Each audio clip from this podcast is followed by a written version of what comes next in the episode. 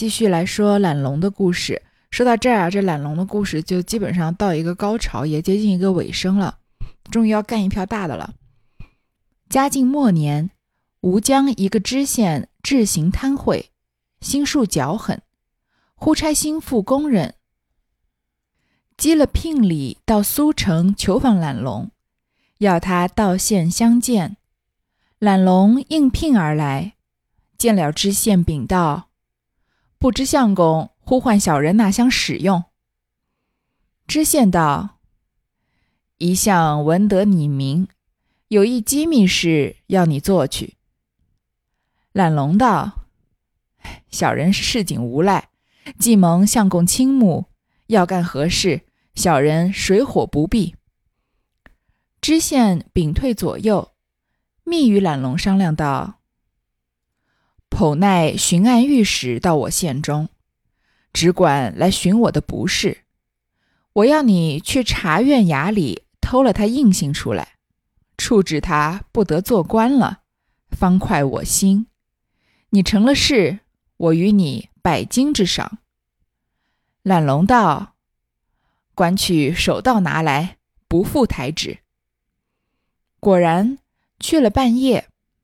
把一颗茶院印信弄将出来，双手递与知县。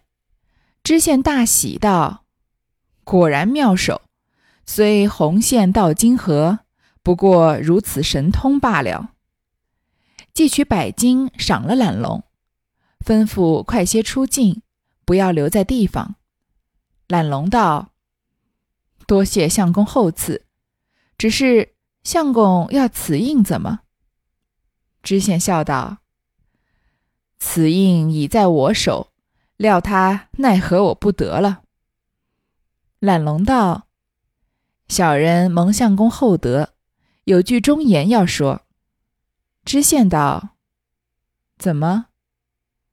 懒龙道：“小人躲在茶院梁上半夜，偷看巡按爷竹下批降文书，运笔如飞，处置极当。”这人敏捷聪察，瞒他不过的。相公明日不如竟将印信送还，只说是夜巡所获，贼已逃去。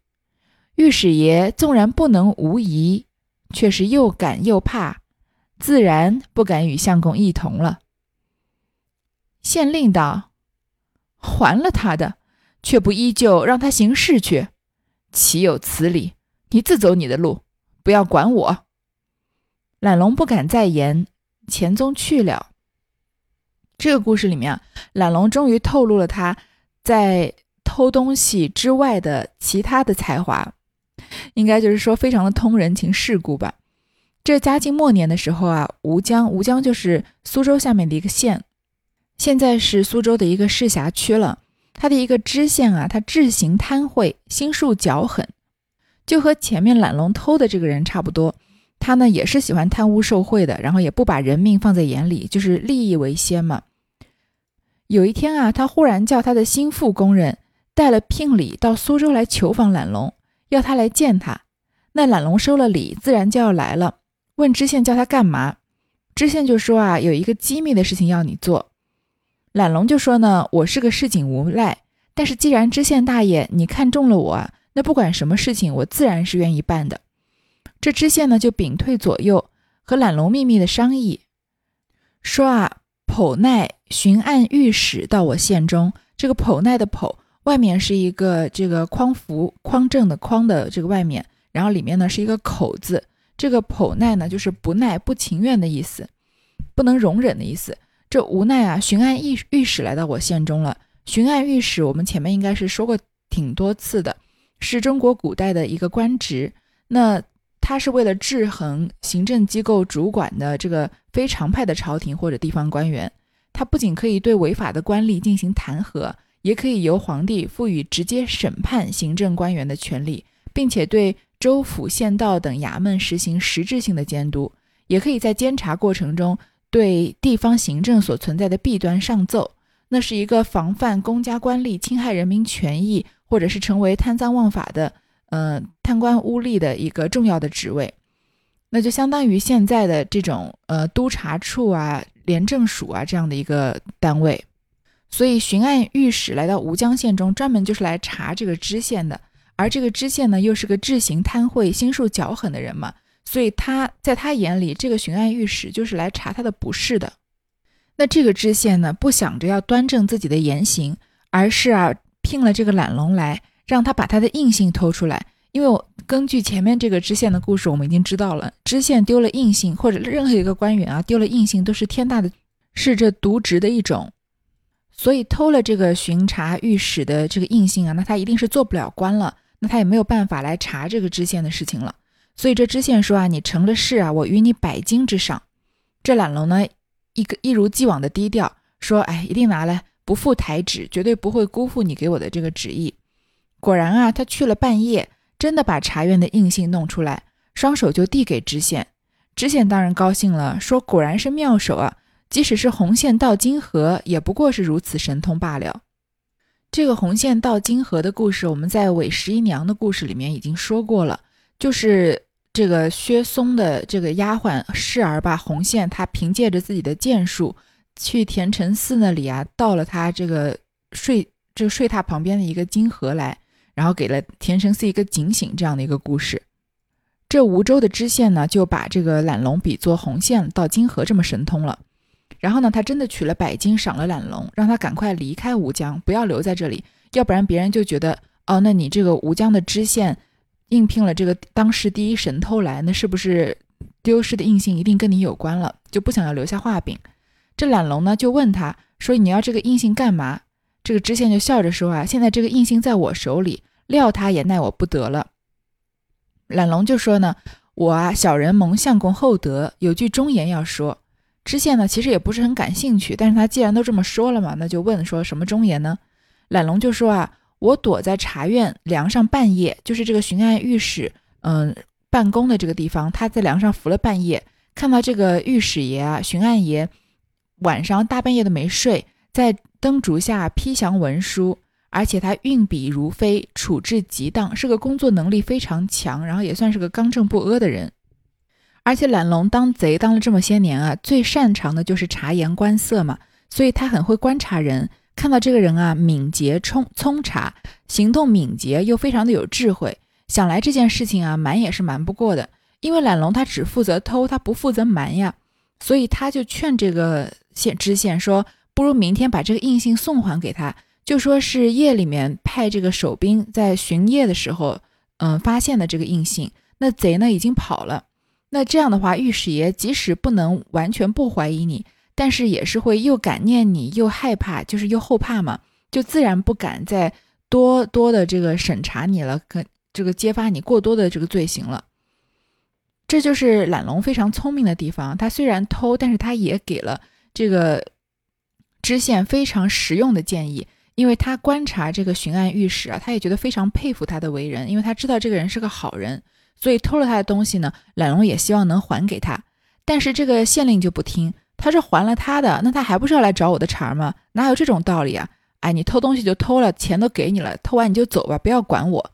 那懒龙呢，既然劝不服他，也就不敢再言，钱踪去了，就是一一下子消失的无影无踪了嘛。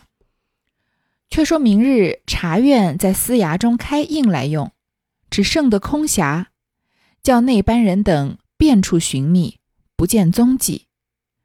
茶院心里道：再没出去，那个知县晓得我有些不像意他，此间是他地方，奸细必多，叫人来设法过了，我自有处。吩咐众人不得把这事泄露出去。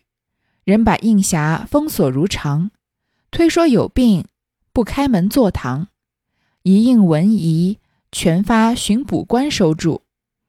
一连几日，知县晓得这是他心病发了，暗暗笑着，却不得不去问安。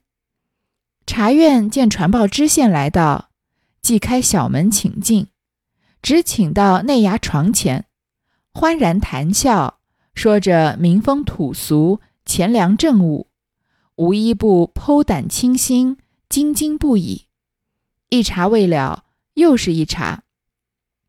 知县见茶院如此干戈相待，反觉局急，不晓是什么缘故。正叙话间，忽报厨房发火，那班门灶厨艺纷纷赶进，只叫烧匠来了，爷爷快走！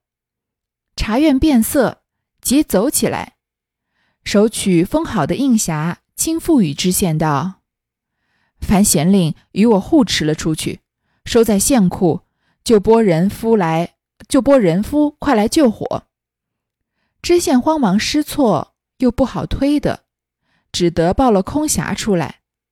此时地方水夫聚集，把火救灭，只烧得厨房两间。公谢无事，茶院吩咐把门关了。这个计较乃是失印之后，茶院预先吩咐下的。那第二天，这个巡按御史要用印官印的时候，已经找不到了呀，所以他就想啊，这个东西再也不可能有别人偷，一定知道，一定是这个知县晓得啊，我是跟他有点不对付，这里呢是他的地盘，奸细一定很多，一定是他让人来偷了，我呢自有办法。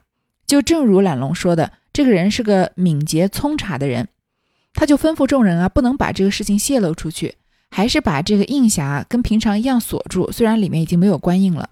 然后就推说有病啊，就不再开门坐堂，所有的事情呢都交给下面的巡捕官来处理。一连几日，这个知县晓得啊，他一定是因为丢了这个官印，很担心，所以导致心病发了，心里面很高兴，但是表面上呢，还是不得不去问安。那茶院呢？看到传报说知县来了呀，就开门请他进来，一直到内衙床前，谈笑风生，从民风土俗啊谈到钱粮政务，好像都是剖胆倾心，两两个人变成这个呃肝胆相照、无话不谈的朋友了一样。这个茶没喝一茶喝完啊，又是一茶。知县看到这个巡按御史呢这样倾心相待啊，反而觉得很奇怪，他觉得局急。这个“急”足字旁加上一个脊梁的“脊”，就是小步行走的意思。那“局急”就是表现他很觉得局促，又觉得有点不安，不知道什么缘故。正在说话，忽然有人禀报说厨房发火了，就是着火了嘛。那那班的门灶厨艺都赶进来，说烧匠来了，爷爷快走。那茶院一听说失火了嘛，赶快急忙的跑起来，手中呢取着封好的这个印匣给这个知县，因为。这个印匣里面没有印章，这个事情是只有知县懒龙和这个巡按御史和他身边的人知道的嘛？表面上来看，如果这东西不是知县偷的话，他应该是不知道的。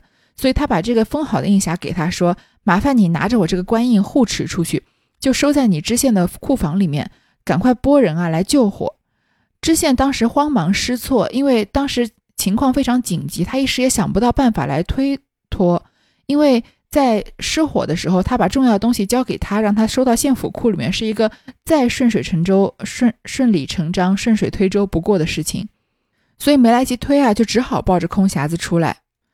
然后呢，来灭火的人来了，把这个火救灭啊。原来只烧了两间厨房，其他东西都没有关系。那茶院呢，就吩咐把门关了。这个事情啊，失火的事情啊，其实是在印记丢失之后，茶院吩咐他的下人做的。知县回去思量道：“他把这空匣交在我手，若仍旧如此送还，他开来不见印信，我这干系须推不去。辗转无计，只得润开封皮，把前日所偷之印仍放匣中，封锁如旧。明日升堂报匣送还，查院就留住知县。”当堂开宴应行，印了许多前日未发放的公文，就于是日发牌骑马离却吴江，却把此话告诉了巡抚都堂，两个会同把这知县不法之事参奏一本，论了他去。知县临去时，对衙门人道：“懒龙这人是有见识的，我悔不用其言。”以至于此，正是王使心机，自作之孽，无良不成，反书一贴。这知县抱着这空盒子回去想啊，他把这个空盒子交给我，如果我把空的再还给他，那他打开不见印信，到时候推说是我把它弄丢的，那我怎么办啊？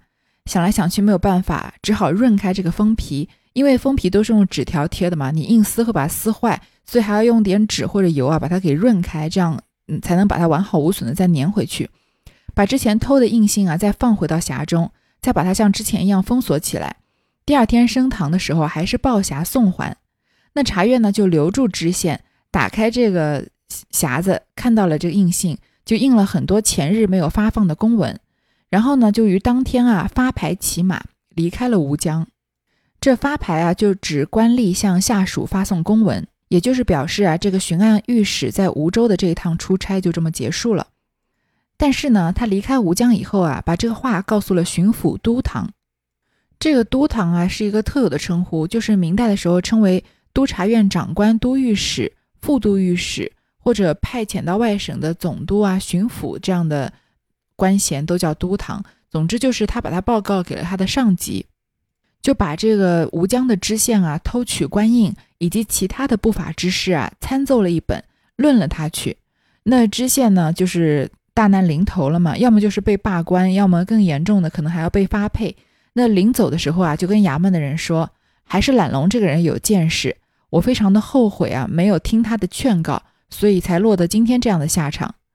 这就是王使心机，自作之孽。这个知县不就是吗？白白的花了一千两金子，让懒龙偷了这么一趟东西，结果没有采用他的意见之后呢，反而最后还是被贬官了，而且还更严重。这就是自作孽不可活嘛！无良不成，反书一贴，就只不但不能成功啊，反而连老本都赔进去了。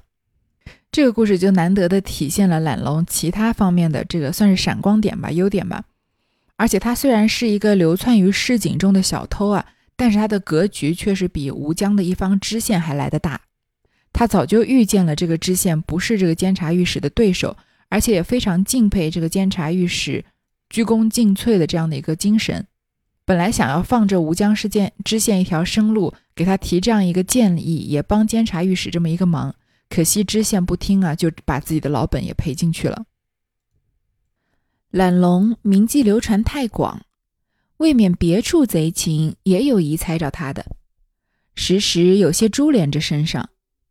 是与苏州府库失去元宝石来定。做工的私自议论道：“这失去的没影响，莫非是懒龙？懒龙却其实不曾偷。见人错疑了他，反要打听明白此事。他心疑是酷吏知情，夜藏府中攻泄黑处。”走到库吏房中静听，忽听库吏对其妻道：“吾娶了库银，外人多疑心懒龙，我落得造化了。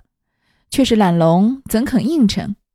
我明日把他一生做贼的事迹转成一本，送与府主，不怕不拿他来做顶缸。”懒龙听见，心里思量道：“不好，不好，本是与我无干。”今酷吏自道，他要谢罪，官面前暗栽着我，官吏一心，我又不是没一点黑迹的，怎变得明白？不如逃去了为上招，免受无端的拷打。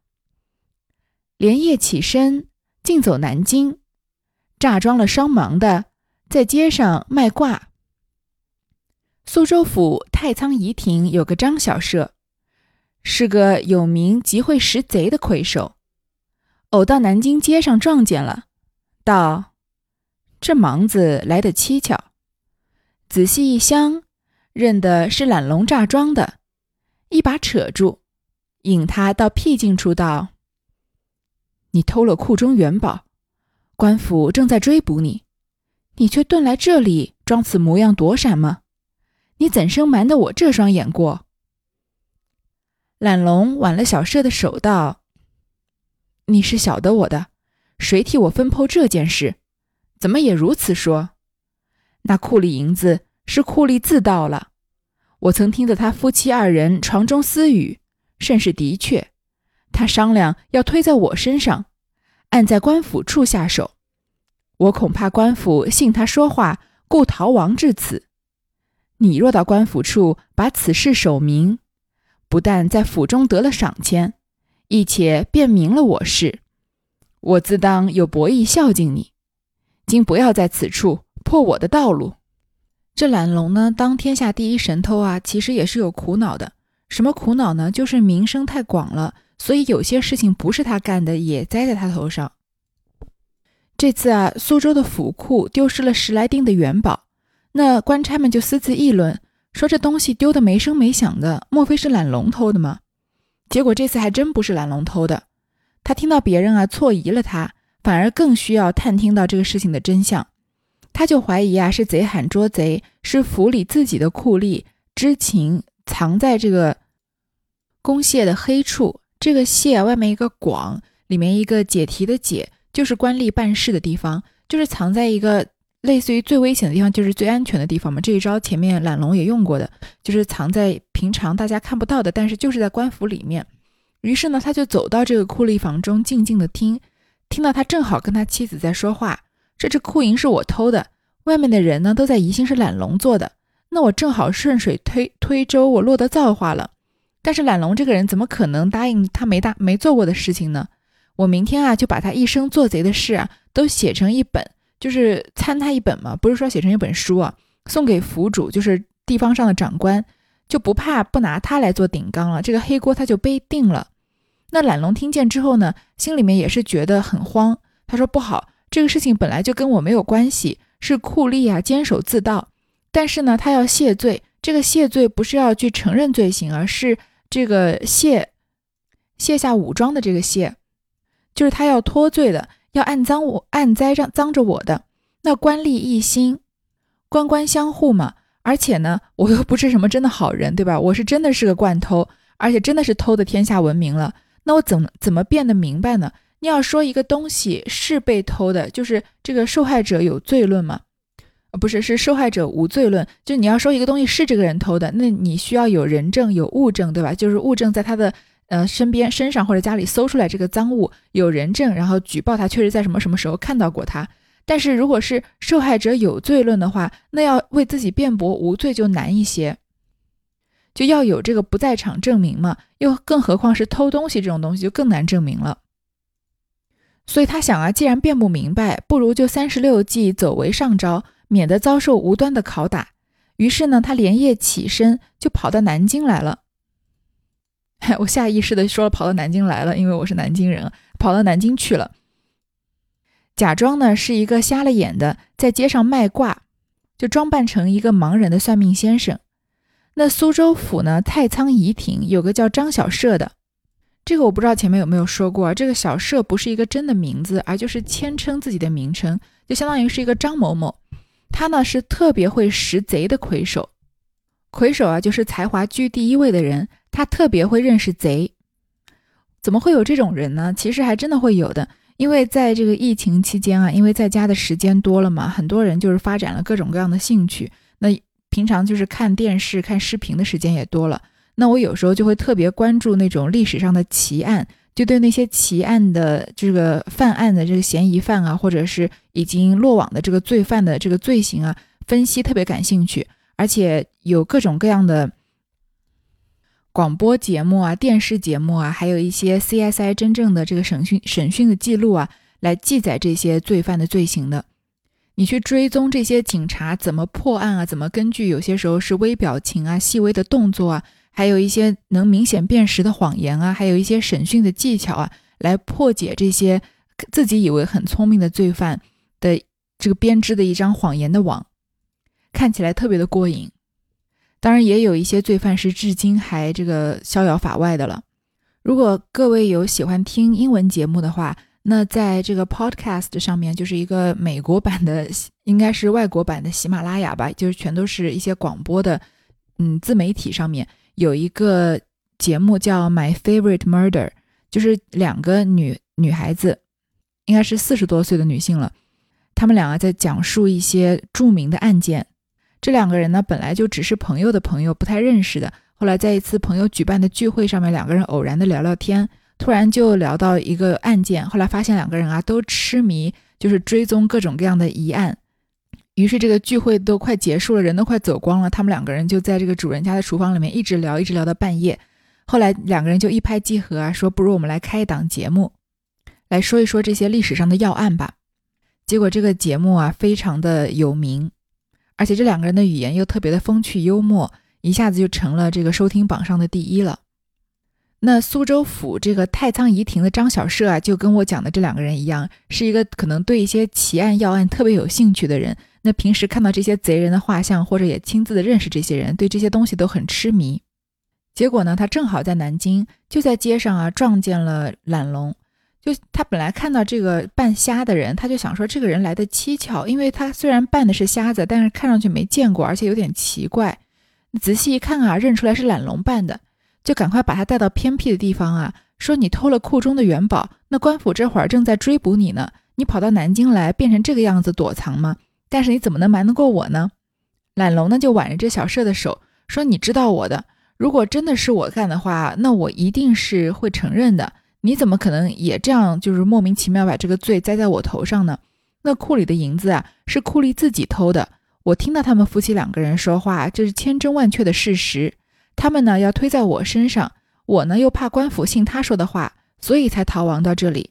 如果你到官府那里啊，把事情声明讲清楚，不仅能你能在府中得到赏钱，而且呢也辨明了我的事情，我自然啊会有博弈孝敬你。你可以两头拿钱嘛，官府那边你澄清了事实，可以拿到官府的赏金，那你帮我脱罪啊，我也会孝敬孝敬你一些东西的。你不要在这个时候检举我啊，破我的道路啊。小舍原受府委要访这事的，经得此的信，遂放了懒龙，走回苏州出手。果然在库吏处一追便现，与懒龙并无干涉。张小舍守到得时，受了官赏。过了几时，又到南京，撞见懒龙，人装着盲子在街上行走。小舍故意撞他一肩，道。你苏州市已明，前日说的话怎么忘了？懒龙道：“ 我不曾忘，你到家里灰堆中去看，便晓得我的博弈了。”小舍欣然道：“老龙自来不掉谎的。”别了回去，到得家里，便到灰中一寻，果然一包金银同着白晃晃一把快刀埋在灰里。小小舍伸舌道：“这个狠贼，他怕我只管缠他，故虽把东西谢我，却又把刀来吓我，不知几时放下的，真是神手段。我而今也不敢再惹他了。”懒龙自小舍第二番第二番遇见，回他苏州市民，晓得无碍了，恐怕终久有人算他，此后收拾其手段。再不适用，时时卖卜度日，七持长干寺中数年，竟得善终。虽然做了一世巨贼，并不曾犯官刑，赐币字。至今苏州人还说他脚快耍笑，事体不敬。似这等人，也算作川渝小人中大侠了。反比那面试，反比那面试被飞。灵才苟得、见利忘义一般额冠博带的不同，况兼这番神迹，若用去偷营劫寨、围建作谍，哪里不干些事业？可惜太平之事、守文之时，只好小用伎俩，供人画饼而已。正是世上于今办事君，犹然说的魏均匀。懒龙事迹从头看。岂必川渝是小人。果然，这个张小舍啊，本来是受了苏州府的这个授意，是要来追索追寻这个懒龙的。现在呢，听到懒龙这么说啊，就真的放了他，回到苏州，想要把这个事情啊查个清楚。果然，在库吏那里啊，一追就追到了那个丢失的元宝，果然和懒龙没有关系。张小舍呢，抓到了真正的这个贼人，受到了观赏。过了几天呢，他又到南京，又撞见懒龙，他还在装瞎子，在街上行走呢。小舍就故意撞他的肩膀，说：“你苏州的事情我已经解决了，我之前跟你之前跟我的说说的话，难道你忘了吗？就是说你要给我孝敬一点博弈的事情。”懒龙就说：“啊，我当然没忘，你到你家的灰堆灰堆里去看看，就知道啊我的博弈是什么了。”小舍就欣然说道：“啊，看来老龙啊从来都不说谎的。”别了他呢，回到家去，到了家里啊，就在灰中一寻，果然里面有一包金银，还有一把白晃晃的快刀，都埋在灰里。这小舍就伸头探道啊，说真是个狠贼，他就怕我啊，只管缠他，还是要把他弄到牢里去。所以呢，虽然他有真金白银谢我，但是也在旁边放了一把刀来恐吓我，不知道是什么时候放下的，真是神手段。说我以后啊，再也不敢惹他了。我们可能会觉得奇怪啊，懒龙这么这个纵横捭阖的神偷，怎么会就因为一个小小的酷吏栽赃他，就要跑到南京去？呃，然后神龙见首不见尾的。其实我们分析懒龙的性格啊，也觉得这可能不奇怪。首先，你要作为一个小偷一直不被抓到，那暂时的吃服是很必要的。另外，我们看懒龙啊，他偷这么多有钱人，偷了这么多钱，他好像也没有真正过上什么好日子，总是就是偷东家的就给西家的，藏在你家灰堆啊，藏在他家地下道里。很多时候，他可能不是真的想要积累财富，他就是享受这个偷钱的过程。虽然这不是什么正道。所以，也许偷完钱之后，假扮成算命先生，在这个市井市井中混迹，不被抓到，也是他的乐趣之一吧。这常在河边走，哪有不湿鞋的嘛？他一直偷东西，想要彻底的不被抓，然后又招摇过市，是不太可能的事情。那懒龙第二次和这张小舍遇见啊，他就知道这个事情已经处理完了，他没有挂碍了。但是呢，他总是担心有人算计他。这时候他年纪已经不小了，因为他的故事已经讲了十几个嘛。所以呢，他就收拾起手段，以后就再也不偷了，就真的靠卖卜度日。所以说，这个我们说隔行如隔山啊，他一个小偷就去变成算卦的，他真的能就是靠算卦能挣到钱吗？其实还真的有可能可以，因为前面就说了，他虽然是做小偷的，但是他不是一个普通的只是会偷东西技巧高超的人，他是个很聪明的人。又很擅长察言观色，从前面刚讲的这个寻寻爱御史的故事就能看得出来，对吧？那算卦的很多时候也就是要看察言观色的。我们中国人说相由心生嘛，况且呢，算卦的在说话对与不对之间啊，看着对方的表情的变化，可以顺着对方的话说，这也算是一种沟通的技巧吧。所以他还真的靠卖卜度日，就一直住在长干寺中数年，隐居在一个寺庙里面。最后啊，尽得善终，居然好好的就是走了。像他啊，虽然做了一世巨贼，他不是一个普通的贼啊，是巨贼，剧场的剧，就是一个非常有名、非常厉害的贼了。但是呢，他一直都没有不曾犯官刑，没有真正的被抓住过，或者长久的被关过，也没有刺毙字。我们现在看纹身啊，可能是美的象征，是艺术的象征，也是个性的象征。但是在古代呢，纹身是作为一种刑罚的，也称作密墨刑。在汉代呢，称作情刑。它一般是在罪人的面上刺字，刺字之后啊，以墨涂之。那在臂上刺字，或者在身上的其他部位刺字啊，就是根据罪状和不同的这个罪状的分别和嗯犯者的罪行的严重程度，选择在地方刺字，然后标明啊犯罪的事由和发遣的地点的。当然，岳飞背上刺精忠报国不属于这一例啊。就是说，现在这个懒龙啊，他做贼做到这么高的地位啊，但是他其实从来没有犯过什么严重的刑法，身体呢也没有受过损伤。他的这些事迹啊，一直被苏州人传说，到现在啊，还把他当成笑话。他多么灵巧、多么狡诈的事情，还当当做茶余饭后的笑话来说。像这样的人啊，也可以算作川渝小人中的大侠了。这川渝小人，我们前面说过了，就是小偷里面也算是做到顶了，做到大侠了。而比起那些啊面试被非、灵才苟得、见利忘义的一般额冠博带，就更不同了。其实就是说啊，这个真小人还是比伪君子要好的。懒龙虽然偷东西啊，他也有做自己做事的原则。他干到真正这个认为是对的事情啊，他也会站出来建议这个知县，让他把这个官印还回去，对吧？而比起像知县的那些人啊，表面上是一方的父母官，实际上私底下在干一些肮脏龌龊的勾当啊，那这些人就还不如懒龙这样的一个小偷呢。况且啊，他这番神计，就是我们小时候经常被老师骂的，说你这个聪明的脑袋没有用到正道上，对吧？他这番神计啊，如果在打仗的期间去偷营劫寨，去做间谍，怎么可能不干一一番大事业呢？可惜呢，是太平盛世。所以他一身的这个文才武略没有地方用，所以只好用小伎俩供人画饼而已，就只能做一些鸡鸣狗盗之事了。这就是啊，世上于今半是君，悠然说的魏君云。当今世上啊，一半都是像你这样的人了，要不然就是真小人，要不然就是伪君子。